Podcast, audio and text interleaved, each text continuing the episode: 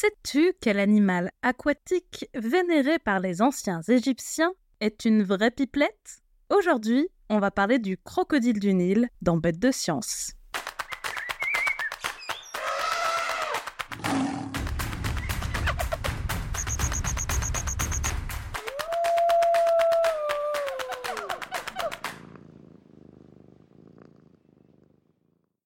Ah, les crocrocros, les crocrocros, les crocodiles, sur les bords du Nil, ils sont partis, n'en parlons plus. Peut-être as-tu déjà entendu cette célèbre comptine qui met notre héros du jour à l'honneur. Mais sais-tu réellement ce qu'il se cache derrière ses écailles et sa terrible réputation de saurien sanguinaire? Prends tes jumelles, ton chapeau et ta crème solaire, on part à sa rencontre. On ne va pas se rendre en Égypte, comme dans la chanson car les crocodiles n'apparaissent vraiment qu'au sud du pays, non loin du Soudan. On les trouve un peu partout dans les fleuves, les rivières, les lacs et les marais, du sud du désert du Sahara jusqu'au sud du continent africain. Aujourd'hui, je te propose donc de descendre plein sud, direction le Kenya et l'emblématique réserve du Masai Mara.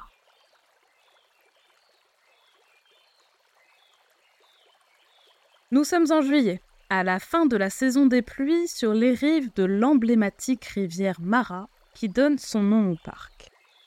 Les rives sont d'une belle couleur ocre et les gros blocs rocheux qui s'y trouvent sont ornés de petits arbres et de buissons au feuillage d'un vert éclatant grâce aux pluies de ces dernières semaines. Sur la berge en face, on peut apercevoir deux grands hippopotames qui font la sieste à moitié immergés. Quelques oiseaux blancs au long cou, des aigrettes garzettes, cherchent de petits invertébrés avec leur bec. Et si tu regardes bien, sur la droite, voici notre héros du jour. Il est plutôt bien caché. Tiens, prends les jumelles. Malgré sa taille honorable, il se camoufle très bien, la couleur de ses écailles se fondant à merveille avec le sol. Tu le vois? À gauche de ce buisson, on aperçoit sa tête, juste là.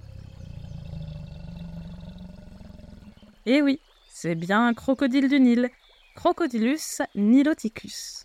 Contrairement à ce que l'on pourrait croire, il n'est pas tout le temps dans l'eau, loin de là.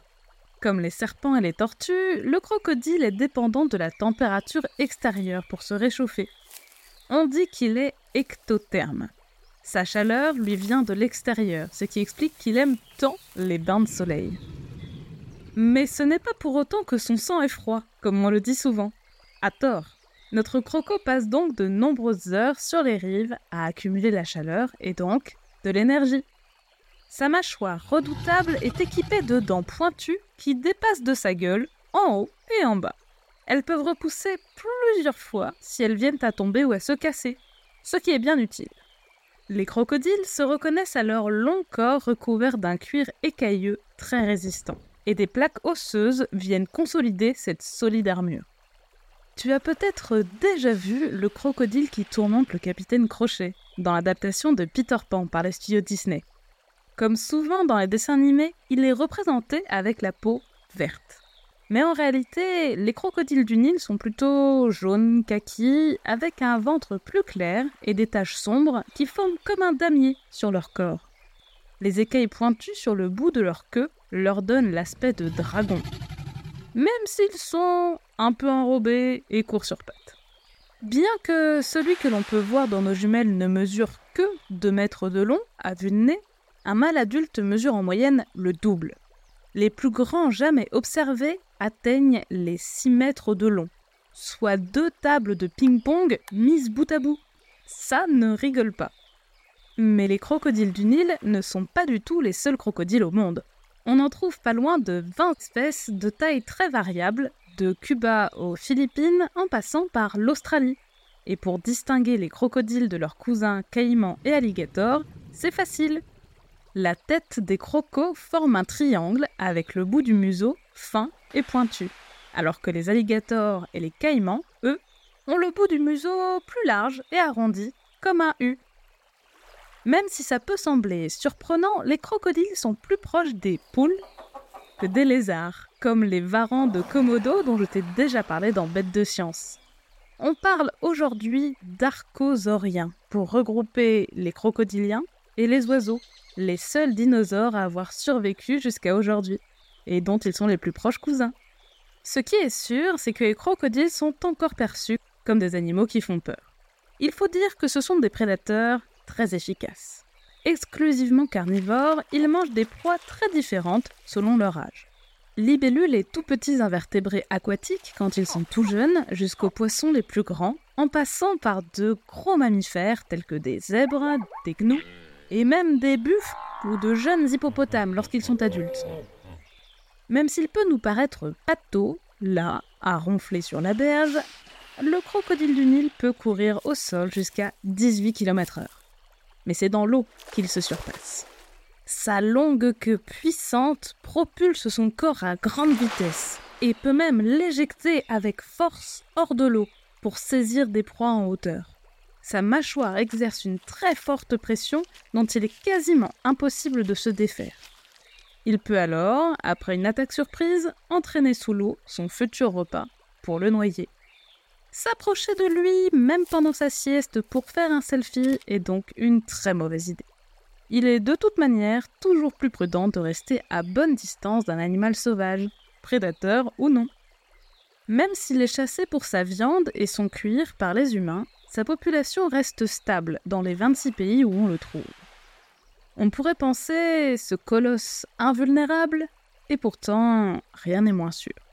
Sa survie est mise en danger par des activités humaines, comme l'extraction intensive de l'eau pour l'irrigation des cultures, la surpêche qui le prive de nourriture et la dégradation de son habitat. Note aussi que les crocodiles sont territoriaux et attaquent si l'on s'approche d'eux. Et ils peuvent s'en prendre aux humains ou à leur bétail, plus facile à attraper que des animaux sauvages. Au Kenya, où nous nous trouvons, des inondations dues au dérèglement climatique ont rapproché les crocodiles des habitations comme autour du lac Baringo, ce qui a augmenté le nombre d'attaques. En temps normal, humains et crocos s'évitent, mais pas dans ce cas-là. Une étude de 2021 a aussi révélé la présence de pesticides dans la graisse des crocodiles, des produits toxiques utilisés par les humains pour lutter contre les moustiques notamment. Même quand on est l'un des plus grands prédateurs d'Afrique, on n'est pas immunisé pour autant contre les activités humaines. Craint ou respecté, le crocodile du Nil tient une place à part dans les mythologies humaines. Vénéré par les anciens Égyptiens, le dieu Sobek, à la tête de sauriens, était adoré. Associé à l'eau du Nil sacré qui fertilise les berges, la présence de crocodiles était vue comme un bon présage pour les récoltes à venir. Une autre histoire mignonne et très populaire raconte que le croco tisse une relation d'entraide avec un petit oiseau, le pluvian d'Égypte qui viendrait nettoyer ses dents sans risque de se faire croquer. Ce récit, raconté par l'historien grec Hérodote, date du 5e siècle avant notre ère et a été repris partout, dans les livres, les films, les documentaires et même dans Pokémon. Tu as peut-être remarqué que Flamigator, l'évolution de Chochodile, un super croco flamme et spectre, a un petit oiseau de feu posé sur son museau. Eh bien, son allure est directement inspirée du pluvian et du crocodile. Pourtant, même si tout le monde raconte cette histoire, personne n'a pu rapporter de photos ou de vidéos de ce comportement. Il n'existe aucune description scientifique, aucune preuve que cela existe. Toutes les images que l'on trouve sur Internet sont des montages. C'est fou, non? À croire que tout le monde a envie de penser que le crocodile fait équipe avec plus petit que lui. Et pourtant, pas besoin d'inventer des fables pour se rendre compte que le crocodile est un animal incroyable. Sais-tu par exemple comment il vit? Eh bien, pour commencer, il est très sociable et passe son temps en groupe. Les mâles dominants se défient pour s'accoupler et se constituer un harem de plusieurs femelles. Une hiérarchie s'instaure, les plus gros étant souvent les plus forts et ceux qui ont le plus de succès auprès de ces dames. Et contrairement aux tortues, les mamans crocodiles sont aux petits soins pour leurs rejetons. Elles creusent un trou éloigné du bord de l'eau pour maintenir leurs 30 à 50 œufs à la bonne température. Et pendant l'incubation, qui dure entre 2 et 4 mois, le temps que les petits crocos se développent, elles surveillent le nid et le défendent contre tous les prédateurs qui voudraient les manger. Bien souvent, elles se privent même de nourriture, le temps de veiller sur eux. Si ça, c'est pas une bonne maman. Mais le plus extraordinaire est à venir, car les crocodiles sont experts en matière de son et de communication. L'équipe du laboratoire de neuroéthologie sensorielle, ENES, de l'Université de Saint-Étienne, les étudie depuis près de 15 ans. Tu as peut-être déjà entendu le feulement que l'on retrouve souvent dans les films quand ils se défient ou se bagarrent. C'est loin d'être le seul qu'ils peuvent produire. Quand ils sont bébés, les crocos sont de vrais pipelettes. En réalité, ils commencent à se faire entendre alors qu'ils sont encore dans l'œuf, 5 jours avant l'éclosion. Ces cris permettent à tous les petits de se synchroniser et de sortir du nid au même moment, tout en attirant la femelle qui veille sur eux.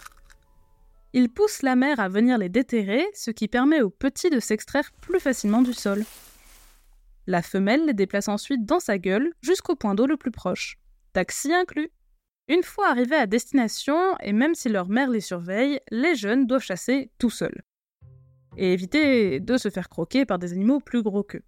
Ils émettent alors un autre type de son, des cris de contact, qui serviraient aux autres petits de la fratrie à signaler leur présence et à se rassembler.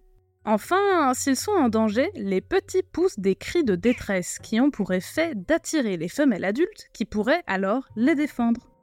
La différence est subtile entre les cris de contact et les cris de détresse. Mais la maman croco ne s'y trompe pas et rapplique à toute allure en cas de danger pour ses bébés. Des études révèlent que même si les femelles adultes réagissent davantage aux cris de juvéniles plus petits et donc plus jeunes, il semblerait qu'elles n'identifient pas l'individu qui crie grâce au son. Cela voudrait dire que même des femelles voisines qui ne sont pas les mères des petits sont stimulées par les cris et y réagissent. Cela révèle un comportement moins subtil, programmé et sélectionné au fil de l'évolution, mais super efficace puisqu'il assure une protection musclée aux bébés crocos. Les crocodiles ne sont donc pas que de redoutables tueurs, ce sont aussi de super babysitters. Allez, on récapitule. Le crocodile du Nil est un prédateur aquatique au cuir épais qui fait partie des archosauriens. On le trouve dans les rivières et les lacs africains situés au sud du Sahara. Il se délecte de proies de toute taille, des insectes aux poissons en passant par de grands herbivores. S'il n'est pas menacé, les activités humaines ont un impact négatif sur sa survie. Les bébés crocodiles sont de grands communicants qui utilisent de nombreux cris différents pour appeler à l'aide, mais aussi pour se regrouper entre eux. Alors, pas si bête le crocodile Merci d'avoir suivi cet épisode de Bête de Science. Si ce podcast te plaît, tu peux t'abonner pour découvrir de nouveaux épisodes toutes les deux semaines et en apprendre toujours plus sur la vie fascinante des animaux. Si tu nous suis sur Spotify ou Apple Podcast, tu peux même nous laisser 5 étoiles pour nous dire qu'on fait du bon travail, ou nous laisser un commentaire si tu veux qu'on parle d'une bestiole en particulier. A bientôt, jeune aventurière et jeune aventurier